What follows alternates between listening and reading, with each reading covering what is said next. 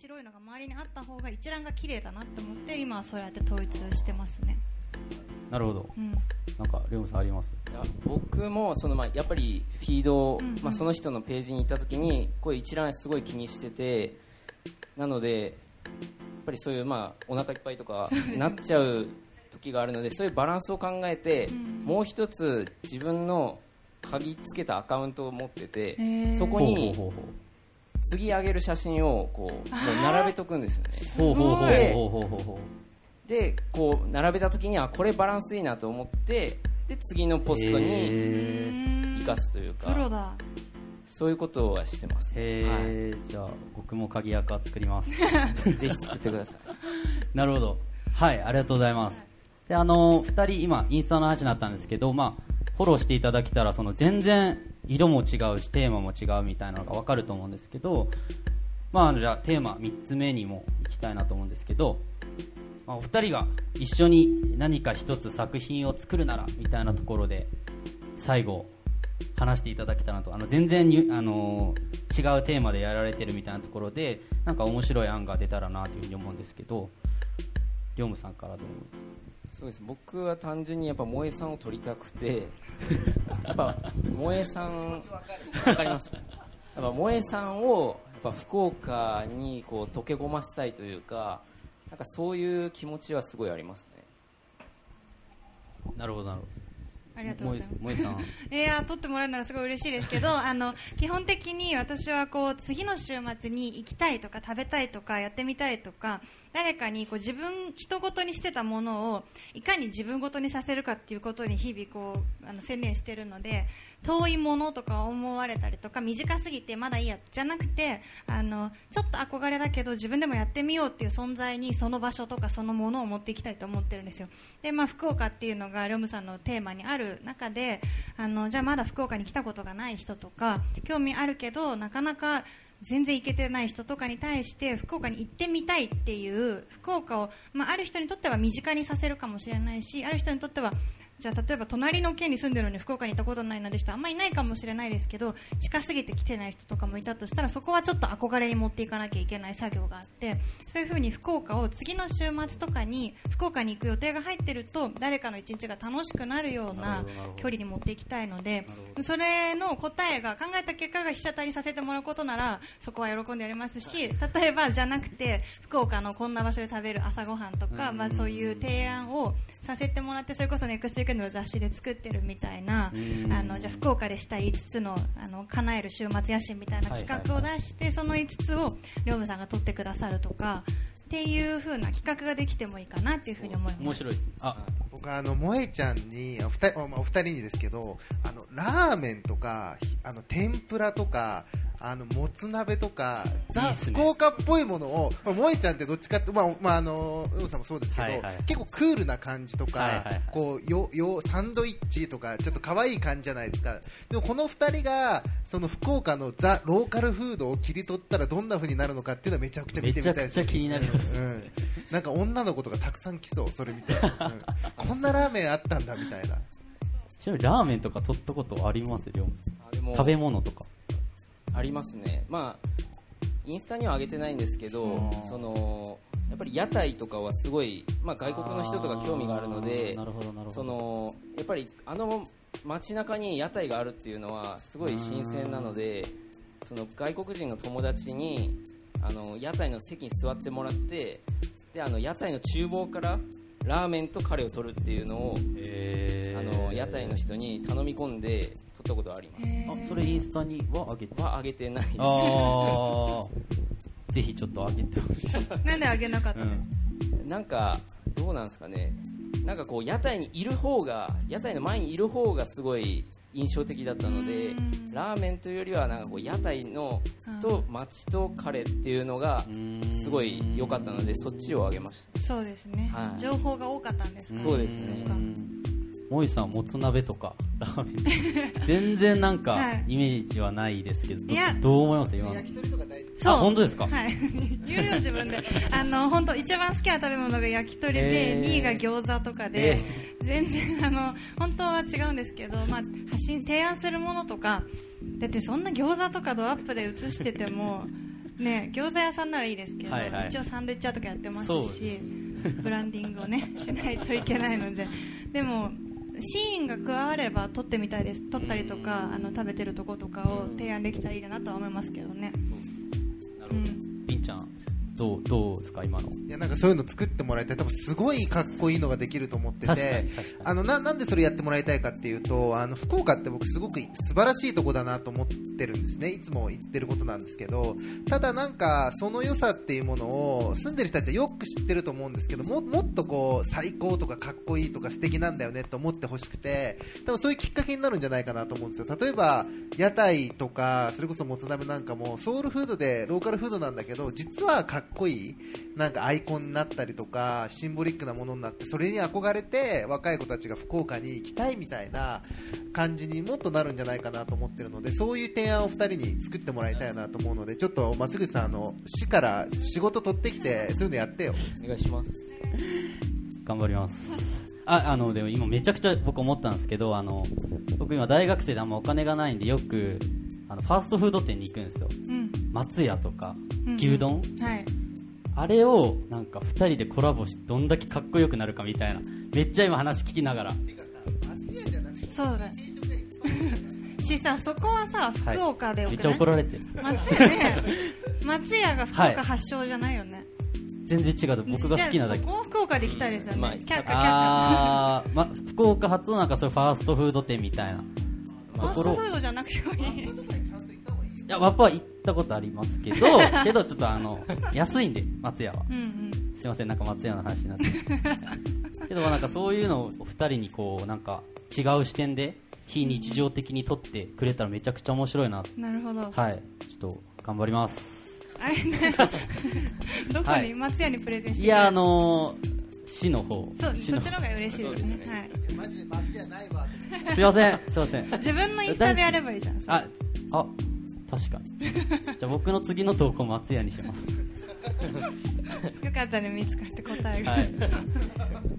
じゃあ、はい。こんな感じで。は？い。そうですねあのーまあ今の話ずっと聞いていただいて質疑応答があるならちょっと長めに時間も取れるので質疑応答がある方は挙手を。おお願いします。はいじゃあすいません。あどうも、えーあどうも、はじめまして。あの、福岡でですね、朝活の NPO をやってます、あの、桜井と申します。で、あの、僕あの、すごい、超にわか村上さんのファンでですね、二人がすごく村上萌さん来るって騒いでて、あの、今日 YouTube とかですね、インスタで見て、すごいと思って、あの、超さスーパーにわかファンなんですけど、あの、まあ、どうなんかですねすごくその見ててなんかすごいワクワクするんですよねなんかインスタ写真とかを見てて。であのーなんか要はすごくでも人間にすごくマンネリになるじゃないですか。毎週新しいものを作っていくってすっごい難しいことだと思うんですよね。あのお二人ともその写真とか見てて。でなんかそのこういうふうに自分のこう脳を刺激してるとかそういうのってなんかこう意識意識的にしてることってありますか？なんか新しいものをこう常にこうリフレッシュするために。ありがとうございます。え常にこう自分の発見とかインスピレーションを絶やさないために脳とかに対して何してるかってことですよね。うーんどうだろう。でもあのーいつもやりたいこととかを絶やさないって意外と努力が必要であの自然とやってるっていうよりは絶やしたくないっていうのが結構強くて。でそのためには結構みんな多分あのじゃあそれこそ情報が今たくさん流れてる中でえいいなこんな場所あるんだとかあこういうとこ行ってみたかったなって絶対インスピレーションってめっちゃあるんですよ。でも大抵それ忘れちゃうんですよね。でそこを私は忘れないっていう風にしていてでそれでいて忘れないしやるんですよ。それをやるっていうのが私ずっとモットーとしててでやっていくとどんどんどんどん湧き出てくるのであんまりこうあの絶対何何々をするようにしてますとかノートにこういうことしますっていうやり方ではないんですけど忘れないようにしてそのちっちゃな野心をそれこそ週末野心って呼んでるんですけどちゃんと掲げてそれを叶えるっていうことを繰り返してると絶えないんですよね。そうなんですよ。なのであのやってみる。みんなこうあのじゃあこの夏やりたいじゃあ週末に叶えられることでいいから野心5個書いてみてくださいって言ったら書けますかね？そうそれじゃあ書いて書いたりとかそれを思い浮かべると多分2週間前にこうちょっといいなと思ったことが思い出せたりとかするのでそれをやってみるってやるとあれこれってもっとこういうことしたらよくないかなってどんどんオリジナルの自分の提案になってきてどんどんどんどんこう自分のアイデア出てきたりするので私はそこをずっとあの昔から大きな夢はなかったんですよ。こういうのを成し遂げてやろうとか何になってやりたいみたいなのが見つからないのがコンプレックスだったんですけどその代わりいつかあの次の週末こういうことやってみたいなとか今こんなのを試してみたい食べてみたいっていうのはずっと常にあってでそれだけは淡々と叶えてきたんですよ。そしたら意外と常にやりたいことがある人になっていったので、まあ、そこを絶やさずにそしてやるっていうところが、まあ、私のやり方ですかね、うん。答えになってました？すいません。にわかファンから本物のファンへお願いします。はいよかった。次なんか聞きたいこと。まだ最後のまとめに入る前にちょっと皆さんから質問をこうひはいじゃあちょっとすいません。こちらの方にはいあお話ありがとうございました。と、今、福岡の魅力を女子大生目線で発信とか、女子大生に向けた発信をしていきたいって思って団体で活動してるんですけど、そのインスタグラムが最もつながりやすいコミュニティっていうところに、すごい自分は逆だなと思ってたんですよね。っていうのが、インスタグラムってそのツイッターみたいに簡単にフォロー、アンフォローができるわけでもないし、母体もあんまり多くないのかなって日本は今感じていて、なのでそこをすごくびっくりしたんですけど、その自分が発信したいことだったりとかっていうのをより多くの人に見てもらいたい特に女子大生とかに見てもらいたいって言った場合にどういうことに気をつけるとかいうのがアドバイスがあればお願いしたいなと思います。2人で答えますね。そうですね。やっぱり結構いいねもらうと嬉しいじゃないですか。なのでやっぱいいねをつけるこっちからとやっぱり反応があるしあのやっぱり、まあ、ハッシュタグがあるじゃないですか。それに、まあまあ、女子大生ってハッシュタグつけるかわかんないですけど、まあ、そういう関心のあるテーマのハッシュタグに発信したいこのテーマに全部全部じゃないです。もう自分でいいと思った写真に、まあ、つけていくとか、まあ、コメントをする。そうするとやっぱりリアクションがあるので、まあ、そういう、まあ、ちょっと地道なんですけど、まあ、でもそういうことがあの知ってもらうきっかけになると思うのであのやってみたらいいと思います。はい。うんはい。どあの何人ぐらいでやってらっしゃるんですか？その女子大生。7人。あのじゃあその7人でさっきあの発信っておっしゃったじゃないですか。発信っていうのって誰でもまあ発信は言えるしできるんですけどじゃあ何を発信するかっていうところがビジュアルで統一できてますか？そうねそこをあのじゃあ女子大生が切り取る福岡って言ったらそれだけでいろんな人が想像力が膨らむんですよ。でどんな世界があるんだろうとかどんな風に切り取るんだろうっていうのが想像できるからキーワードがいろいろあるじゃないですか。でそれをちゃんとビジュアルで自分たちが7人のチームが一致させるためにもそれが言葉だけじゃなくて写真っていうのはすごい大事だと思うしそれをやっていくうちにそれこそさっきの一覧が女子大生が切り取る福岡らしくなっていくと思うからまずそこをちゃんと作っていった方がいいなと思っていてでそれに女子大生が切り取る福岡っていう名称がいいのかどうかももう1回ちゃんと考えてそれがその結果良ければそれでいいしそれにもうちょっと違う名称がつけられるかもしれないしまずビジュアルをちゃんとみんなで統一させて言葉からでもいいんですけどでそれをやりつつ言葉とあのビジュアルでみんなが統一できてきたら例えば女子大生今7人でチーム組んでるけど福岡もっといるじゃないですか。そういう人たちがもっともっと一緒に切り取れるようにどうやったら巻き込めるかってことを考えると必ず文化になっていくと思うのでその人たちがつけやすいように考えてあげるとまず自分たちが統一するビジュアルと言葉を統一してそこにそれこそハッシュタグオリジナルで作って、まあ、分かりやすく言えば極端な話女子大生福岡みたいなのが作ったとしてそれを誰でも女子大生が切り取れるようにしてそれをちゃんとまとめたりすると本当にすごい力になると思うのでまず統一することとそのコンテンツが核ができてきたらちゃんとみんながつけられるような巻き込んであげるっていうふうにすればきっとすごい力になると思います、うんすごいですね、萌えちゃんからあの直々にアドバイスとか、多分帰って自慢した方がいいですよ。めちゃくちゃ羨ましいですね。多分成功すると思います。どうですか、松光さん？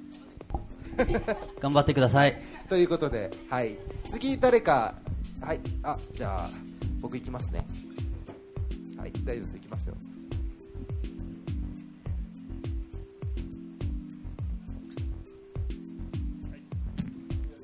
あはじめまして近藤と言います。えっと僕がちょっとこうインスタグラムとかでこう気になるのが、まあ、SNS ってこうミクシーが出てきてツイッターが出てきてフェイスブックが出てきてでそれぞれ少しずつこう流行って人が増えてはそこに業者が入ってまた少し廃れて次の SNS に移ってっていう歴史を多分ずっと繰り返してきてると思うんですけどインスタグラムは最近かなりこうユーザーが増えてきてもうあのーちょっと1年前ぐらいからすると多分業者とか広告とかも入っていくし明らかにこう業者的な使い方をしている方とか増えてきてると思うんですけどそうそういうふうにこうあのーまあ、レイトマジョリティまで広がってきた SNS がこれからどうなるかインスタはどうやってこうこの先1年、2年とか5年とかちょっと長いスパンで動いていくのかっていうのをちょっとどう見てるのかなっていうの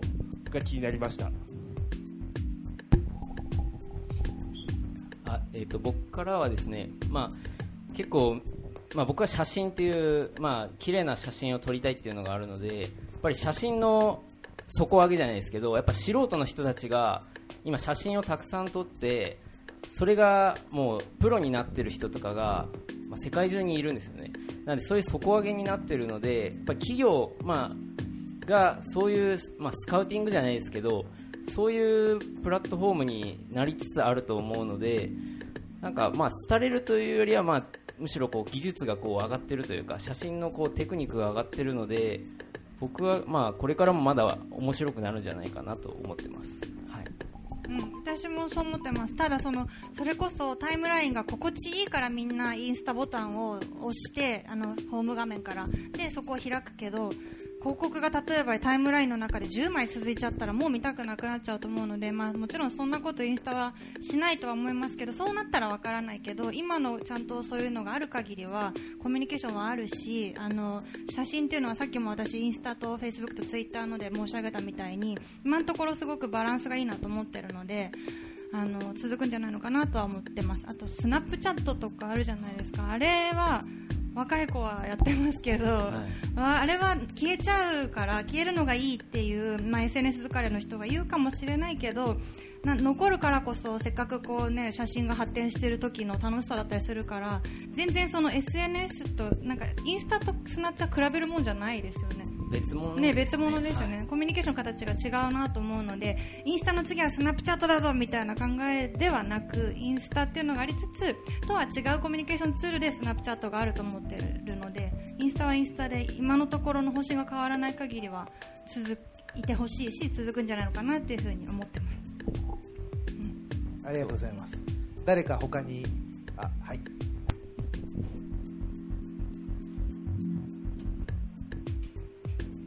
池田と申します。今日はお話ありがとうございます。4名の皆さんにお2つお伺いしたいんですけれども情報の取り方について教えてください。私は福祉ですね。医療介護教育保育といったものをもっとみんなの生活自分ごととして考えてもらえるようになんかいや大変そうだよねとか暗いよねじゃなくてなんかいいよねってこう生きたいからこの医療を選ぶこの介護を選ぶっていう風に情報を変えていきたいと思っています。福祉をキラキラにしたいって言っているんですけれどもそこで皆さんに2つご質問です。まず1つ目が今は福祉医療や介護の情報をどのようにどこから取られているのか。そしてどのような情報だったらこれから医療とか福祉介護の情報がどんな見せ方がされていたらもっとプラスの感情で選ぶことができるのかっていうのを皆さんの視点からよろしくお願いします。じゃあ誰からいきますか？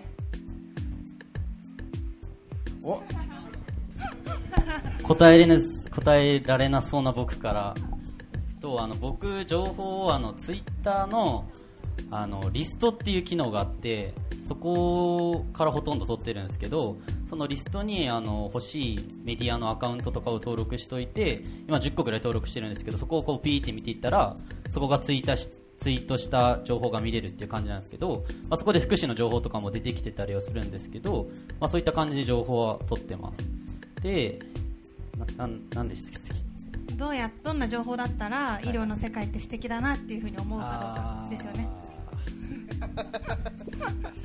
で僕もあのそのスタートアップとか起業とかっていうカテゴリーが結構好きであのやってるんですけど、まあ、あのそういったキュレーションのサイトとかが好きなサイトとかいくつかあるんですけど、まあ、そこに行っていろいろ探ったりするんで、まあ、福祉とかもそういうなんか代表的なメディアとかがそのいっぱいできてきたら今多分僕の感覚では少ないなって思うのでなんかその特に今福岡ってその企業とかがこう波に乗ってきてるんですけど、まあ、そういった感じで福祉もできてきたらなんか僕もあのそこのサイトに訪れたいなと思うんでって思います。はい。あのちょっと僕からもくつかあるんですけどメディアをやってるのでメディアを作っていてこう情報を常にこう集めている立場からするとあの一番重要なことはふ普段からそのなんていうかコンテンツとか情報があるっていうことがすごく重要だと思ってるんですよ。要はどういうことかっていうと福祉とか医療って病気になったりとか怪我をしてからみんな検索をしたりとかあの情報を取りに行くじゃないですか。そうじゃなくてあの普段から例えば僕すごく健康にこう見えても気をつけてて食べ物とかあのと体のトレーニングとか例えばバイオハックとかめちゃくちゃ気をつけてるんですね。で要は病気になった時にどうするじゃなくて普段からそういうものを自分の中に取り入れてると自分のライフスタイルってこれだけ良くなるよねとか実は毎日あのなんだろう別に好きなものとか買いたいものが買えなくても自分が健康でなんか健康だから毎日ワクワクするよねとかそういうなんか提案提案というかもっと普段の暮らしに落とした提案にするともっと情報って身近になるんじゃないかなと思っていてあの本当にあの多分僕が言うのもあれですけど腸内環境とかそういうので気分が上がったりとか人のあのするするんですよ、本当に。でそういうことって皆さん知らなくてあうつ病になっちゃって私どうしようとかじゃあ抗うつ剤を飲むかとか全然それじゃ治らないじゃないですか。だそういうことをもっとこ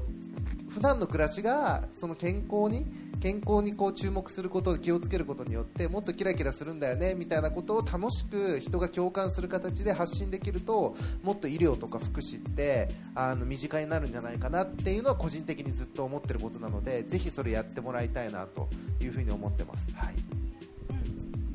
そうですね。あの、まあ、その先にある生活っていうのをいかに具体的に自分ごとにさせるかっていうのがすごい大事だと思うのでもちろん医療とか福祉とかそれこそ介護っていうのをあの今大事なことだしみんなが考えなきゃいけないっていうのは分かってる人は多いと思うんですけどじゃあそれがちゃんと自分のものになった時とかこれがどうこう解決されたらどうなるかっていうところがやっぱり思い描けてないと大事と思っててもよく分からなかったりするのでその先にある生活今あの言ってらっしゃったキラキラさせたいっておっしゃったじゃキラキラしてる状態ってどういうことなのっていうのをちゃんと言葉にしてでさっきあの松口君が言ったウェブメディアにしてもそれを医療っていいですよとか必要ですではなくだけではなくてそれがあった上での中でどんな見せ方をするかっていうのはすごく大事だと思うのでそれこそ次の週末ぐらいにできることだしできることだってあると思うのでそういう、まあ、具体的な自分ごとにさせるために医療は多分、まあ、あのビンちゃん言ったみたいに特別なことになっちゃってたりとかもすると思うので自分ごとにさせるためにはあの遠ざけるのではなく身近にさせる作業が必要だと思うのでそこをいかに具体的な今の人たちの生活の延長線上で提案できるかというところは大事だと思うので、まあ、それをこう一人の中でストーリー全部考えると大変だと思うのでいろんな人と聞きながらどんなこあの内容だったらそういう生活に共感できるかっていうのを考えつつ具体的にしていったらきっと自分ごとにできるんじゃないのかなっていうふうに、まあ、ちょっとばっくりしちゃってるんですけど思います。一応まあお三方が話したことが大体そうな感じなんですけど、まあ、僕もそこまで自分のその健康とかあんまり考えてないので、まあ、誰か、まあ、じいさんばあさんもあの元気ですしなんかそういうのが身の回りにやっぱり起こってないと自分も気づけないのでやっぱそういうなんかまあ気づ気づかせるメディアじゃないですけど、まあ、なんかそういうのが自分も欲しいなと思いますね。はい。じゃあその時はあの写真でちょっとお力添えいただいて。あわかりました。ということでよかったですね。はい、ありがとうございます。じゃあ次誰か。はい。じゃあえー、っとじゃあ端っこ行こうかな。お話ありがとうございました、えっと、僕自身が、えっと、彼と松口君と同じ団体で、えっと、記事を書いたりしてるんですけどその記事を書いてても本当にこの記事って自分にしか書けないのかなとかインスタグラムを個人でやってるんですけど風景写真だったりとかあの夜景の写真を撮ってあげてるんですけどこの写真って本当に自分にしか撮れないのかなっていうのがちょっと思っているのでなんかオンリーワンの写真の撮り方というかその自分にしかできない写真ってどういう風に作れるのかなっていうのをお聞きしたいです。そうですね。なんか僕も自分がやってることが正しいかとかわかんないんですよ。ただでもそれがありのままの自分なんでただ発信してるだけなのであんまりそこまで、まあ、気にせずにやっぱり自分が一番いいと思ったものが自分らしさだと思うのでそこを大事にしてやると、まあ、もちろん人からもらったインスピレーションを自分の中で、まあ、溜め込んでそれを、まあ、アウトプットするというか、まあ、真似じゃなくてやっぱり自分らしさをこう出して自分が一番いいと思ったものを撮ってくださいっていう感じですかね。はいうん難しいなあの一つの写真で自分にしかできないのってたまたますごい事件にちょ何あの出くわしたとかそういうのだったらいいけどうんそこまであのオンリーワンに絶対しようっていうよりはそれが積み重なってった時に自分らしい一覧になってったりすると思うのであのあんまり一つ一つにそんな身構えなくてもいいかなと思いますね。あと、まあ、記事を個人の名前でやってらっしゃるならあのいいけど本当のじゃあすごい編集の人だなと思う人ってその人が誰っていうよりもその情報が誰にどんだけ役に立つかとかっていうのをちゃんと書ける人だなとは思っているので私そのネクストキャンド作ってるメンバーにももちろん今はピクニックのこととか書いてるけど私ピクニック大好きですっていう人よりは宇宙の雑誌だとしても書ける人の方が一緒にやりたいなと思うのでそこはあのいかに今のことをちゃんと編集できてそれこそ1人でもちゃんとキュレーションできてどう出せるかっていう臨機応変さんとかはすごい大事だと思うのでだけどその人が編集したものってじゃあ1個から10個にしてみるとその人らしさっていうのがあるよねってなったらそれは素敵なことだと思うのであまり一つ一つにこれやってやろうっていうよりはあの自分の中でその時大切だなって思ったことだけをちゃんと大切にしていけば積み重なった時に気づけば自分らしいっていうのになってるんじゃないのかなと思うので今まだ大学生ならあのそんなに身構えずにぜひあのどうやったら人からいい人からというかちゃんと誰かの役に立てるかとかそこにちゃんと自分の信念が入っているかっていうところを大事にしたら十分だと思います。いやもう僕大学生だったらもう泣いちゃうぐらいのさっきからいいアドバイス。僕ももうアドバイスもらいたいぐらいですよね松木さんね。そんなことないですか？まずじゃあマイクがないので。僕本当今多分一番幸せ者なのであのめっちゃもう帰ってあの録音聞いてノートに移したいなと思っているくらい。はいめちゃくちゃいい機会だな。あとどのくらいいきます？あと12問。あ1人2人か1人かっていうか。せっかくなので、あずっと上げてください。じあこんばんは。えっ、と、にわかファンじゃない方の吉富と申します。はい。あのー僕はなんかこう、もえさんがですね、あのーインスタは現代の短歌だっていう言葉を聞いて、それからまあ、もえさんのことを知ってファンになって、えーはい。ありがとうござい今やあの、現代の小野の小町と思ってるんですけれども、あのーなんか僕こう萌えさんの写真っていうのは僕あんまりセンスがなくてですねすごい可愛い写真がいっぱいあるなぐらいなんですけどやっぱこう中に入ってる文章が結構好きでですねえーありがとうなんございます。かこうなんか一人でパンをかじるあの昼もパンをかじろうとかなんかこう食いしん坊な人に届けようとかなんかはい結構キャッチーな言葉が入ってくるのでうん。すごいなんかその辺が僕にとってはこう写真と言葉の部分もすごい考えられた上で、はいあの発信してるんだろうなっていうのを勝手に思ってるんですけれども、はい。なんかお二人にとってそのインスタってやっぱり写真だけじゃなくて、うん。ハッシュタグだったり文字が入ってきますよね、はい。なんかその辺でなんかこう気をつけてることだったりとか、うん。伝えたいこととかそういうなんか言葉に対するですねご自分のはい。気持ちみたいなのをちょっと教えていただければなと思って、あーありがとうございます。どうかなあの説明になりたくないって思っていて、はい、あのもう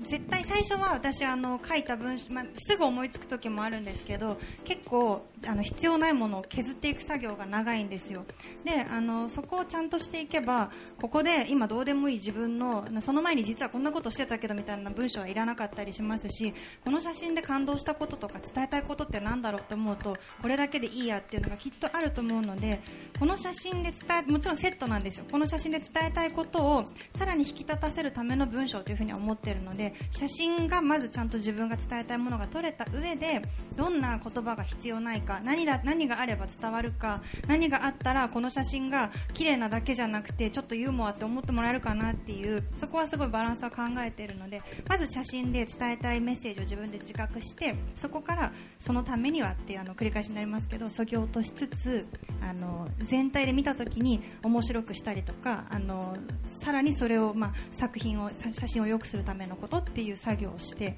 最終的にすごく短くなったりもしますしハッシュタグ思いついたりもするんですけどっていうふうにトータルで考えているのであのそういうふうに文字も言ってくださるとすごく嬉しいです。ありがとうございます、うん、答えになってました？大丈夫ですはい。いやいいですね。めっちゃいい。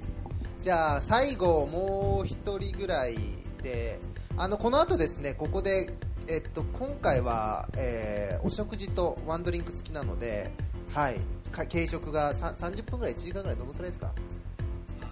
はい、ありますので、その後もまだゆっくりちょっとここで、えー、引き続きパーティーは続くんですが、最後、これ聞いてみたいみたいな方、もう一人いらっしゃれば、じゃあちょっと今日の締め、えー、はい、お願いします。えーと、今、九州大学2年の井上壮太っていうんですけども僕もそのこの金子さんと松口さんと一緒にそのメディアの運営をさせていただいているものです。えーと、ちょっと一つ質問したいんですけど、あのー、僕、大阪出身でその19年間大阪で過ごしてて今、二十歳で19年間大阪で過ごしててでその街を歩いてる時にそのリアルなリアルな広告ってとこにその駅とかでそのコンコースとかであるリアルな広告ってとこにすごいあの惹かれる広告とかも時々見つけることがあってでその世界観を作るっていう意味ですごいリアルな広告が大切やなと思うとこが結構ありまして。でそのお二方はすごいそのスマホの中でスマホの中とかで、えっと、インスタとかで世界観を発信していかれる方だと思うんですけどそので福岡って結構その秋広告が多いようなイメージがあってはい、そう福岡に来て思ったことなんですけどもその世界観を出すっていう意味でその秋広告リアルな広告が今後なんかどうなっていくのかであったりとかもしその秋広告をアレンジするならそのお二方の世界観出すとか っていう意味でなんかどんなアレンジをされるのかみたいな。なんかもしそのアレンジするならっていう視点でちょっとあのアイディアみたいなのものが思い浮かべば一つもらえないかなと思いました、はい、これりんちゃん答えた方がいいんじゃない？でもどうだろう。私の場合はその、まあ、何広告するかにも広告ですよね。あのまあ、広告っていうのはそのものとか言いたいことをより良くするためとかちゃんと伝わるためとかそこにいる人に合わせてちゃんとやるのであのじゃあインスタでいうフォロワーさんと一緒でじゃあそこにあの今書いてあるバーゲンとかもここの、ま、前を通る人たちがどんな人たちかってあるからあそこにバーゲンって出すわけであって全然違うところに同じ文字であれバーゲンって書いてあったら違うじゃないですか。だから、まあ、どの場所でどんな人に対して何を伝えるかにも全然よるのでなんとも言えないですけどどうですかね。私がもし福岡の秋広告に何か出せるとしたらあの福岡の人たちがもっと福岡をじゃ楽しめるようにとか、まあ、そういうふうにこう日常の中で気づきは常に提案したいなとは思ってるのでっていうとこだったら関われたら楽しいなと思います。なんかすごい洒落てる写真と見せかけてそれって自分がいつも通ってた場所だったみたいなびっくりがあったら楽しいかなとは思うのでとかかな。どうですかね？いやもう本当まさにそれ僕もちょっと広告メディア業界にいるのでちょっとお話しすると今までの広告って一方的に見ろよみたいなどうだみたいなそういうマス広告ってすごい多かったじゃないですか。でそれってそのなんていうかこう彼らが彼らがって言い方おかしいですけどテレビとかってこうすごい流通が確保できているので別に強制的に見せることができたんですよね。だけど今ってどっちかっていうとソーシャルが発達してきて重要なのって文脈なんですよ。どういう文脈でその広告がみんなに届いているのか。でその上で共感してもらえるのか共感してもらえないのかっていうのがすごい重要でそこで文脈が合ってないここで萌ちゃんがいきなりなんかわからないけどおにぎり最高とかって言ったらそれって文脈と合ってないじゃないですか。でも広告ってそういうもんだと思う突然いきなりよくわかんない今まで見てた世界とは違う世界観が放り込まれるっていうことだと思っていてそうではなくて例えば今こう話したもしもしかしたらインスタグラムの話から自分の普段のライフスタイルの話をしておにぎりっていう話をしたら伝わるかもしれないけどいきなりおにぎり最高って言っても伝わらないですよね。なのでそのコンテキストを作るっていうことがまずすごい重要なのともう一つはちゃんとみんなに共感してもらえるそれって自分の生活の暮らしの中であるよねとかいいよねとか私もそう思ってたんだよねみたいなそういう風なことをいかに広告の世界で作れるかが多分これからすごく重要で。で今ってソーシャルではそれがすごい発達してるんですけどまだ例えば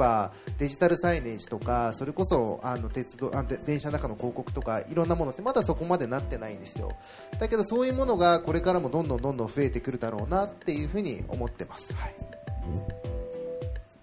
すいませんなんかどうですか？大丈夫ですか？大丈夫です。そうですね、まあ、ビンちゃんみたいな、まあ、こうクリエイティブディレクターがですね、うん。まあ、いろいろこう考えたものを僕が取ってそれを飾りたいですね。うん。究極はそれです。そうですはい、ということで松口さん、どうですか？一番贅沢だとご自身でおっしゃられてましたけど、今日何一番楽しかったですか？いや僕はあのーもうお二人をこう取材あの僕取材メディアなんですけど取材したいなっていうのが一番あってあのーまあいろんな今日お話も聞けましたしあのこのイベントの前にもいろんなお話を聞けたのであのそれをまた僕らのメディアでも発信していきたいなと思ってるんで ぜひチェックしてください。一番勉強になったこと一言で言うと何？どこ？何が？いやでも本当にその共感みたいなあの僕結構自己満であの写真出してたし、そのまあ、若干いいね狙いもあったのでやっぱりそうじゃなくてこう誰かの役に立つとかそういった情報をこう自然と素直に流していったらいいなっていうのは学べたのでめちゃくちゃもう次の投稿からめっちゃ気をつけてやっていきたいなと。あと教えていただいたアプリ使って発信していきたいなと思います。はい。であの最後に一言ずつとかもらわなくて大丈夫。あじゃあもらいましょうか。あい一旦ちょ僕から。僕からあのーお伝えすると一応あのこのリシンク効果プロジェクトっていうのが単発のイベントとかじゃなくてこれをこうコミュニティにしていこうっていう発想のプロジェクトなのであのーぜひ僕らの担当の会は次の月の毎週第2火曜日とかにやってるんでぜひまた来ていただいたりしてでもうゲストの方も参加者の方もこう巻き込んで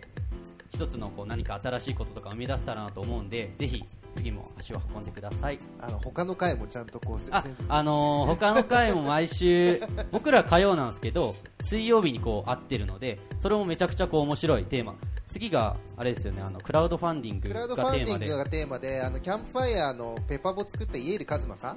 お呼びして来週水曜日やるので、はい、ぜひ遊び来てください、はい。はいよろしくお願いします。じゃああの一言ずつ